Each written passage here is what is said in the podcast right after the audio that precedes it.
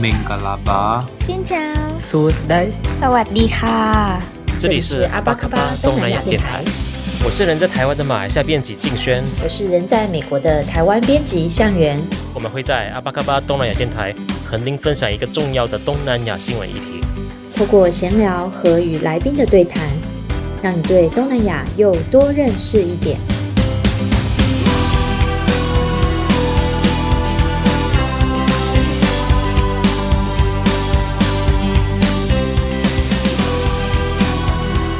巴卡巴，我是向元。台湾从今年的十月十三日起入境后，是将实施零加七制度，也就是取消了原本三天的居家检疫，改为只要七天的自主防疫。那相信很多人都已经开始在安排国外旅游的行程了。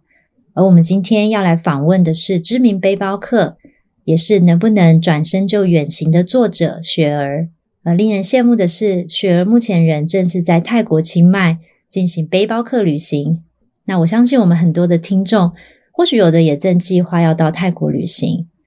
而在因疫情关闭了两年，在泰国逐步开放限制后，在后疫情下的泰国旅行有没有什么新的改变呢？而开放后旅行泰国又有没有什么需要注意的地方？那我们就请雪儿来和我们分享。欢迎雪儿。嗨，大家好，我是雪儿。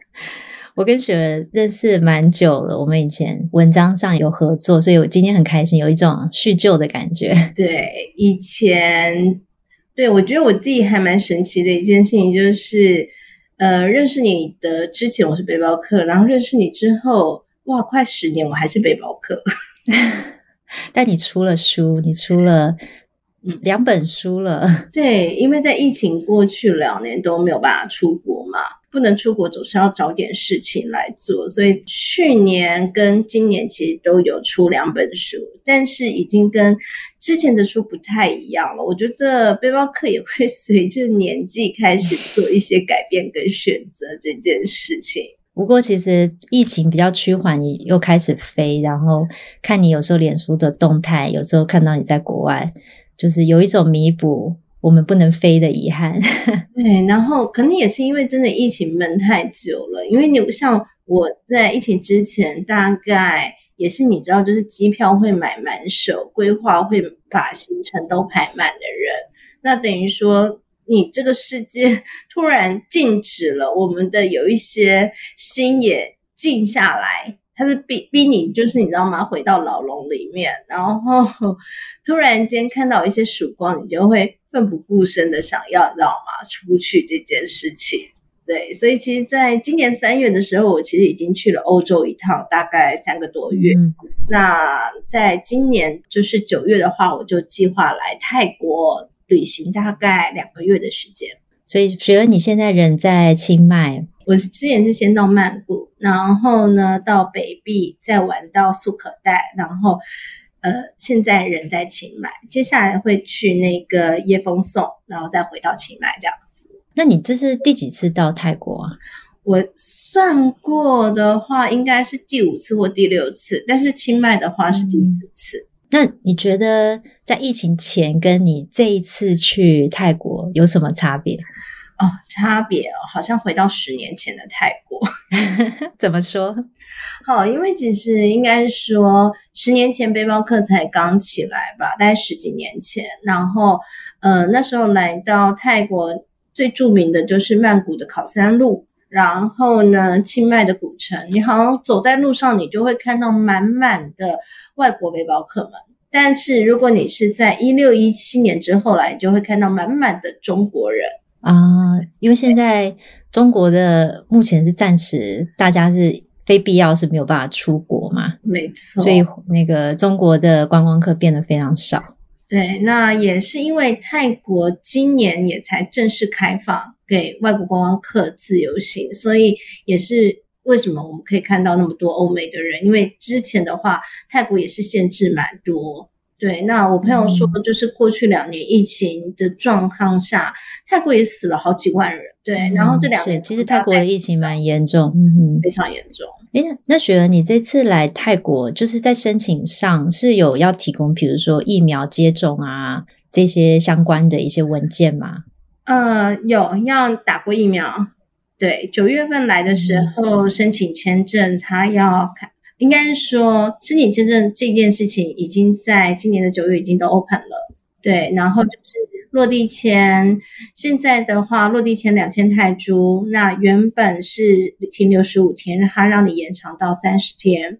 但如果你在台湾申请签证的话，一样费用跟过去是一样的，是一千两百块泰铢，可以停留两个月六十天这样子。好像是说没有，如果是没有完全接种疫苗，好像是。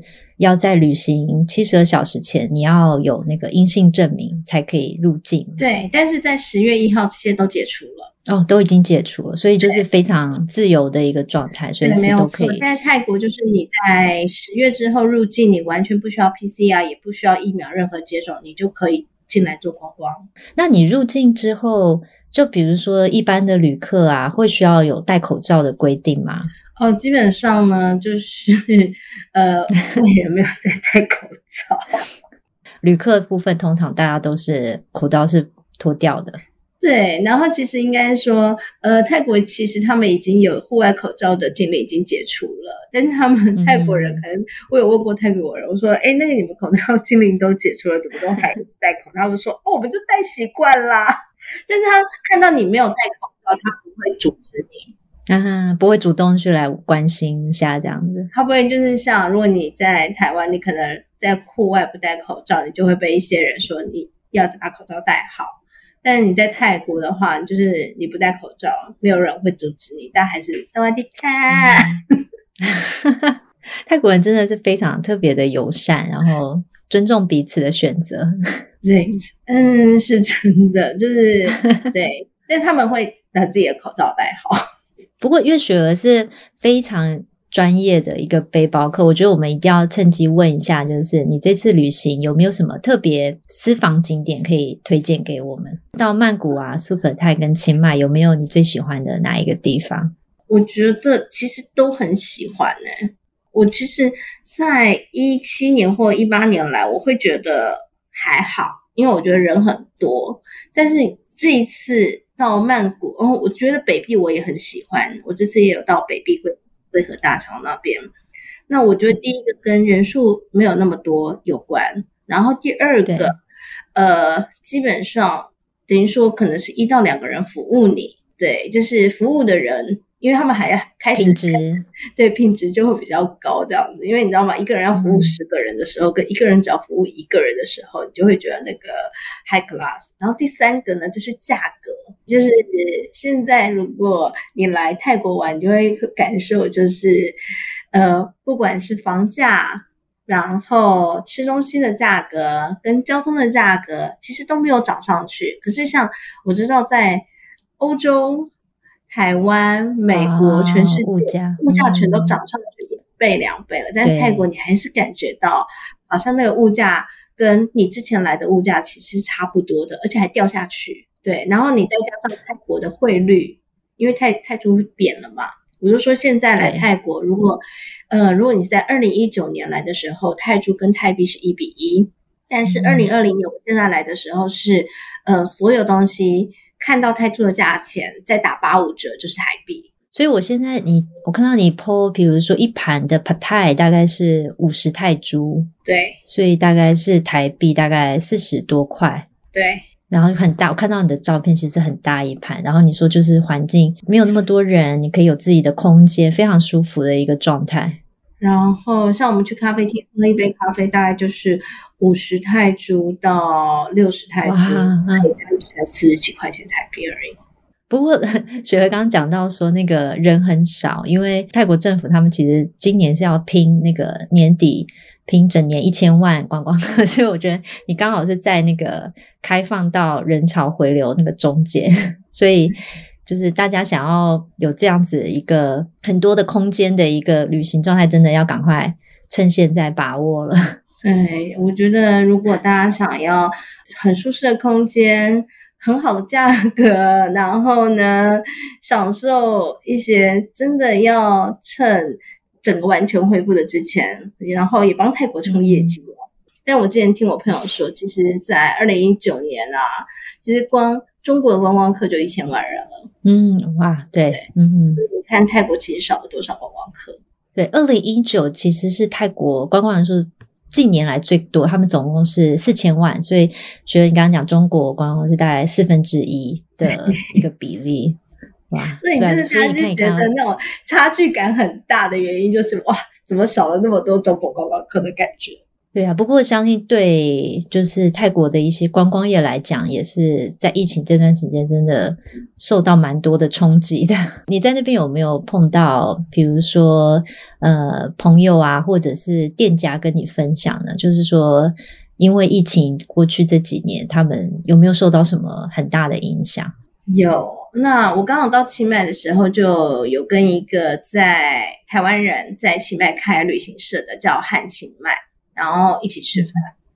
那疫情开始之前的话，他其实你知道那时候就是二零一九年中国观光客大好嘛，而且你知道吗？中国观光客也都一定要指明中文这件事情，对，所以整个你知道吗？就是前途大好，突然间掉下去到你知道吗？真的是叫做跌入谷底，十八层地狱再到十九层。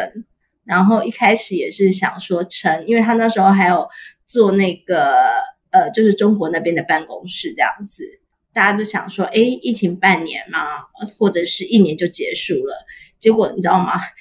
一直都看不到岸上，对，最后就是也把泰国的这边公司收掉了，中国公司那边收掉了，那就是回台湾。那最近也是看到哦，台湾慢慢陆续开放，然后才回来开始重新要经营。嗯、毕竟他其实在这边也深耕了十几年这样子，对，哦、要叫他转行也不是一件那么容易的一件事情，这样子。真的，嗯，嗯，那你自己对，因为刚刚你讲的那个人数锐减，如果是看数据的话，后来是从本来的最顶端是四千万嘛，然后后来外国观光客是。锐减到四十二万，所以那个冲击是落差非常的大哇！对所以其实当地在这么多外国观光客回流之后，那这一些地方的不管是店家，或者是像是你说你朋友经营那个旅行社，那嗯，那他们对于未来，他们其实是乐观的嘛？觉得未来应该会，比如说明年或者今年年底一些节日节庆啊，会开始。呃，再把观光客再拉回来吗？有，其实应该说，因为之前都一直在游嘛，然后已经快要沉下去，要死掉了这样子。那总算是在泰国，在今年五六月的时候准备开放，所以看到一些曙光。那在台湾十月决定开放了之后，又看到更大的曙光。我觉得至少在观光业业的心理是，总比没有看到东西好。对，对，虽然人都还没有回来，但至少总比 你知道吗？之前一直活在黑暗里面很好。真的，真的是两年哎、欸，真的是两嗯，因为泰国的状况，其实，在后期，就是我们之前看到一些报道，都是说他们比台湾是更早就先只能跟疫情共存，因为真的是仰赖观光这个产业实在呃非常的重要，所以他们就必须是先让。人先慢慢的回来，然后让呃大家就是所谓的跟疫情共存，他们是比较提早开始这个状况的，对呀、啊，所以其实也是蛮感蛮感慨的。二零二零年的时候，还二零二一的时候，他们好像开了普吉岛，然后就是类似泡泡的这样子，嗯、对，但是他们也知道他们那时候的成效不彰，嗯、但至少也开始了啦，至少是开始让他们慢慢回来。刚刚提到的是因为疫情的关系，泰国从之前受到非常大的影响，然后到现在人流慢慢回来。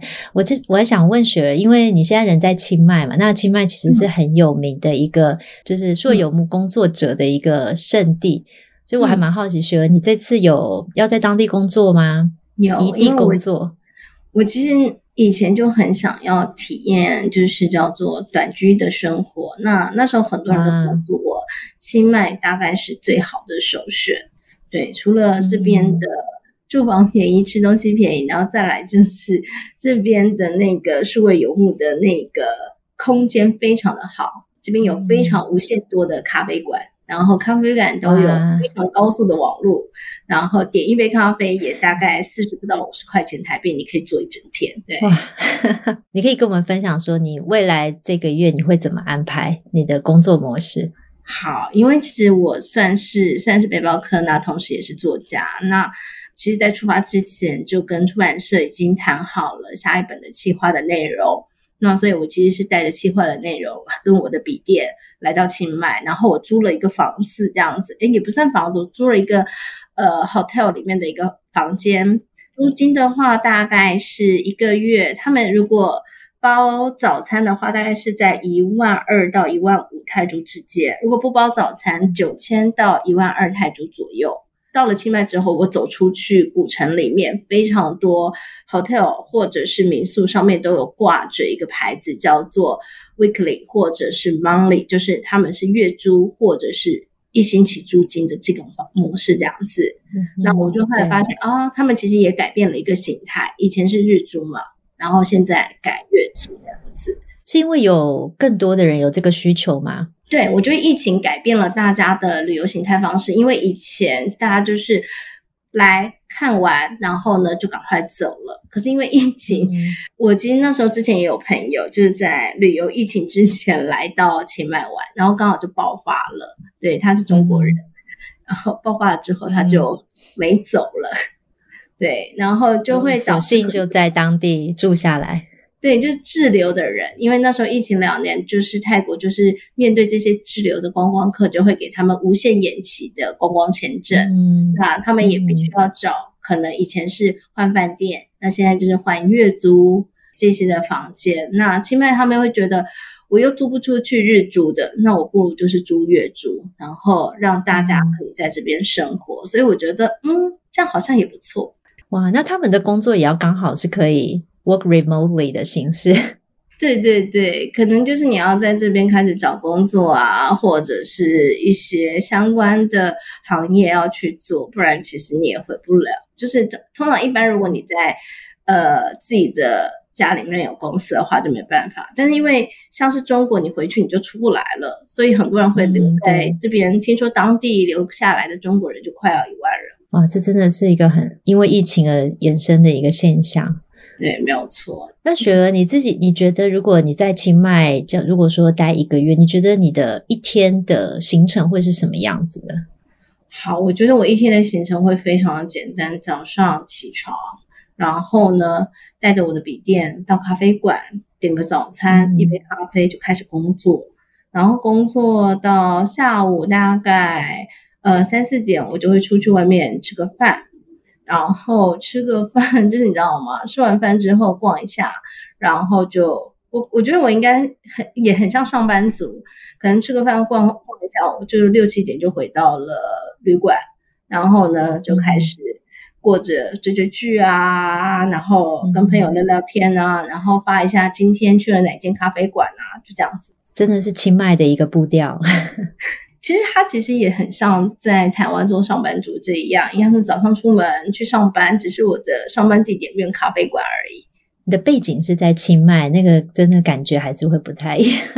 对，我觉得就是那个人的拥挤度跟步调以及相关的部分。但我，这样算过哦，就是如果我在清迈这样生活，其实我每一天的应该是不会花超过一千块钱台币。可能有时候五百块钱台币都不到，所以其实是非常算是一个很合理的一个预算。对，就是如果你以这个生活在台湾生活，可能是不太可能的。嗯，因为你可能台湾一个房间一个 room，然后再加上三餐，对，那你可能没有办法负担。嗯、但我觉得在清迈，我觉得这个负担起来，然后你生活起来都会是舒服的，而且以。当地环境的品质跟你的空间所拥有的一个空间，跟你吃到的食物啊，物价，其实都是非常合理的一个预算。对，所以我真的觉得这边真的还蛮适合，一是为游物，然后第二个就是来这边生活的，就是你可以把很多东西都抛下来，然后像我现在就是在定居之前，我想要说，那我就来体验饭店嘛。那我现在是每天在清迈都换不同的饭店。那以往呢，在清迈的饭店大概都是在两千泰铢到三千泰铢之间。那现在因为就是没有人，然后也没有太多观光客，所以现在它是只剩下七百泰铢左右，对，七百到八百。哇，有没有你住过的饭店里面你觉得最特别、最喜欢的？前阵子我有去北壁住一个饭店，它就在桂河大桥旁边，然后走到桂河大桥大概就是五分钟，然后它是四星级的酒店，然后有含早餐，然后旁边有游泳池，然后。走到桂河旁边，他就在桂河畔嘛，然后走过去呢，看一下桂河，然后它旁边有那种发呆凉椅亭，你还可以躺在那个地方，还有健身房，对，旁边还有那种完美型的餐厅，就觉得啊，真的很舒服，就是度假村 resort 的那种森林 resort 的那种概念。那我们一个晚上大概两千泰铢吧，哇，所以大概是一千九左右台币。呃，你打八五折的话，应该是一千七百块左右。哇，那真的是非常非常好的一个价格。我跟我朋友哇，两哦，所以你要再除以二。对，你刚刚讲那个桂河大桥，就是因为那个时候那个地方很有名，是因为是那个时候二战的时候，日本有俘虏很多呃士兵在那边建，就是所谓的泰缅铁路。对，而且现在其实铁路还是有开，对，所以观光客他们当地的泰国观光，因为你知道吗？就是这两年嘛，所以其实我相信每一个国家都是在做内需，就是你知道吗？没有外国观光客，他们就会叫你们泰国人也要好好玩，所以其实你现在碰到很多地方都是泰国的观光客，然后就哎，当地的人还在开啊，然后其实商店也都慢慢陆续都在开了，对，然后我就觉得嗯，好像。呃，你真的好像回到了就是很早期的背包客，观光客没有那么多，你有那种在探索的那种感觉。那现在，因为你刚刚你讲到观光客这个话题，我就想到最近的最近一个比较热门的跟东南亚相关的新闻话题，相信你一定知道我在说，嗯、就是柬埔寨诈骗这个事情。啊、那其实新闻在爆出来的时候，很多人就会，当然是会很担心，是第一个。那可是很多人就会说，哎，那不要去这个国家，或者是说，哦，你看泰国也有发生啊，柬埔寨也有发生，因为你的旅游经验其实是非常的丰富。那因为一个新闻事件，让很多人可能会把一个国家贴上负面的标签，你你是怎么怎么看呢？哦，我觉得应该是说，台湾针对这个新闻做了太多渲染跟过度的报道。因为其实我相信诈骗这件事情绝对不会只有出现在柬埔寨，然后泰国，我觉得全世界应该都是。对，那只是刚好柬埔寨这个事件跟台湾的某一些年轻人，呃，连结有所关系。那我这次刚好到了曼谷，也跟我的泰国朋友吃饭，那我也问 问了他相同的事情，我就说，你们泰国。呃，就是你知道吗？有没有被骗？因为很多你知道台湾，我们我们我就说台湾人说来到泰国，可能到机场就会被掳到柬埔寨。你怎么看待这个新闻这样子？然后我泰国朋友说，我们泰国人也很多被骗啊。对，我们泰国很多年轻人也会被骗到，就是因为高薪这件事被骗到那些诈骗的地方，回去打电话，就是你知道吗？恐吓就是，你知道泰国的老奶奶们呢，要什么赎金，就是一样的诈骗手法，只是用不同语言而已。对，其实那个诈骗集团撒网撒的是全部，并不是说只针对台湾，对，其实是每一个地方他都撒的这件事情。对对，那你说来到泰国会很危险吗？我个人觉得泰国算是对于观光客最友善的国家之一，从以前到现在都是一样。那会不会有坏人？我相信一定有的，每一个国家都有坏人。但很多事情就是你自己要去判断怎么去旅行这件事情，你要去的一个地方。那如果你遇到了一些你觉得很危险的状况，你就是要尽尽量的避免。如果后面有人跟踪你，那你可能就要去警察局。对，东西可能被偷了，那你就必须可能要。找就是当地的领事馆啊，或者是一些华侨这边来做帮忙，其实都可以解决的。但我觉得说，哎，你到了某个国家，可能就会被掳走。我觉得这个几率还是非常的小。我觉得我以前很喜欢看雪儿的脸书分享她的旅行，其实我觉得最有趣或者是最很触动人，就是你在旅行的过程，你常常会不经意的碰到某一些人事物，然后他们的故事很特别。所以我不知道你这次在泰国有没有像这样子的经验，就是我知道你有跟一个朋友去，但是在这一路上，很多人你萍水相逢啊，你这些老板啊，或者是呃旅社里面的啊，或者是店家，有没有？哪一个你不经意碰到的人，他们又给你留下一个比较特别的经验哦，我刚刚也不是讲一个我泰国朋友嘛，对，我有跟他吃饭嘛，是曼谷朋友。嗯、我其实大概是十年前认识他的，然后我认识他的经历也蛮好笑的。那时候我也是一个人来呃泰国旅行，然后我就要坐船去当地的一个水上市集，然后呢，嗯、他跟他另外一个朋友就坐在我后面。然后他们就在讨论我，他说：“哎，前面那个女生 是不是日本人？”然后就讨论了很久，大概两到三分钟吧。然后他们讲的是那个中文这样子。然后我到了下船之前之后呢，我真的、就是、全部都听到了，我通全部听到，我还回头我就说我台湾人，嗯、对。然后就是他们两个人就看着我就很压抑。然后呢，就是很温温庸庸说：“哦，哎，那我们要去一起吃宵夜，你要一起来吗？”然后我就看着他们说：“哦，好啊。”我就跟着两个，一个是泰国人，一个是中国人，两个人一起去那个河畔附近吃宵夜聊天，然后是这样子认识的。然后你们这十年来都有保持联络？没有，那其实也没有保持联络，但是有互相加 FB。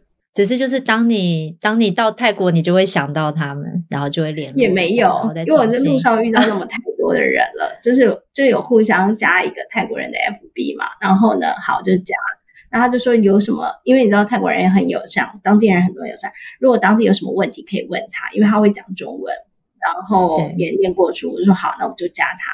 加完了之后，我就继续了旅行，然后也没有再联系过他了。直到今年吗？不是，我一直以为我见他是十年前这件事情，结果他跟我说了一件事情。我二零一九有去台湾找过你啊，那你忘记了吗？还是忘记了？这是什么故事？哦、这是一个 有一个沟通有一点，就是不是因为你知道，就是记忆遗忘的故事。我觉得我的记忆很多都会在国外，我会记得我遇到什么人，但我会在台湾，我我会忘记我遇到什么人。然后我后来才想到，哦，对，他好像在二零一九年刚好在台湾出差，然后呢，他有一个台湾朋友，就是我，他问我可不可以出来跟他吃个饭。我有带他去龙山寺、华西街，就是可能那种当地半日 local 游这样子聊聊天这样子。然后想，哦，原来有这回事。然后这次其实也没有要跟他吃饭，他只是突然又讯息我，就是在我下面留言：“你在泰曼谷吗？”我说：“对，我在曼谷。”哎、啊，那要出来吃饭吗？我说：“好。”所以，所以你见到他有没有觉得哦，十年前的时候？没有，我我我以为十年前，就他说没有哎，我两年前见过你啊。不过真的很有趣，因为多年这中间你们还可以这样子 catch up，然后到你今年回曼谷又可以再见到面，其实还真的是蛮很有缘分的一个。而且我觉得聊的话题也会变得比较跟刚开始见面的时候更不太一样，这样子。因为以前的背包客就会聊哦，这边有什么好玩的旅行。可是到现在的话，我觉得，呃，会聊的更多是像是政治之类的啊，然后经济啊、民生啊。那我觉得有一个当地的朋友可以帮你解。当地的疑惑是一件还不错的事情。那我好奇，你的泰国朋友有聊说泰国这几年他的对泰国的看法是什么吗？嗯，他说明年泰国大选 可能会变天，我们拭目以待。对，我想说，呃，虽然不关我的事情，但是说，哦，好。对于泰国人来说，有啦，他有问我那个就是台湾安全吗？我说为什么不安全？他说那个。你们不是被包围嘛？因为那时候就是中共军演嘛，然后就是旁边不是很多战舰嘛，哦、然后我们每个人看了都觉得台湾很不安全。我说没有，我们歌照唱，舞照跳，然后呢夜市照逛，我们没有什么太多的改变。然后他也觉得很 surprise，你们竟然没有。所以你看，真的，所以你看，真的是当我觉得，就是当你真的出去之后，你会。又看到不同的视角，不管是看对方还是看自我，每一个人的观点其实都要再走出去之后再再重新整理一下。所以其实泰国人是觉得台湾人比较危险的。对呀、啊，你看，要出去之后你才会看到人家是怎么看我们的。就像我那时候也问他一件事，我就说：“那你们泰国观光业就是这样打击之后，泰国人还好吧？因为就你知道，外国人视角就会觉得，那你们是不是就是跌到谷底？”就我朋友就跟我说：“你知道泰国什么地方吗？我说什么地方？种子丢下去，它就会自己长东西出来的地方。”我觉得这就是泰国人最可爱的地方，他们真的很乐观，都会用很幽默的方式去应对所有的一个挫折。当然，我知道真实的状况在这两年真的还是非常的辛苦，但是就是我听到很多泰国人都是非常乐观，在面对真的不同的挑战。我们今天真的很谢谢雪儿分享她这个从台湾到泰国，在这个后疫情之下，她。不管是怎么安排行程，然后还有他在清迈会有一个月会在那边 work from 清迈的方式去执行他自己的工作，我觉得也听到他这一路走来遇到的，不管是泰国朋友或者是呃中国朋友，因为这疫情发生的一些事情，其实刚刚听到是蛮感慨的，但是当然也很希望说泰国可以从后疫情之中走出来，然后再重新恢复过去的一个荣景。当然，今天雪儿的分享真的是非常有趣，也可以让我们这些想去泰国的人可以稍微解馋一下到。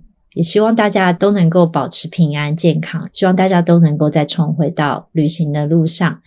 我是向远，非常感谢大家今天的收听，再次感谢雪儿，也祝福你之后的旅程都平安顺利哦。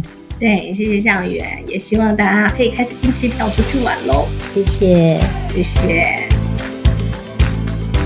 感谢你的收听。如果你喜欢我们的节目，欢迎在 Apple Podcast、Spotify、SoundOn 等平台订阅我们的频道，也欢迎你为我们留言评分。你也可以追踪我们的 IG，透过私讯留言与我们互动，让我们一起把东南亚新闻的 Podcast 节目做得更好。阿巴嘎巴东南亚电台，我们下次空中见。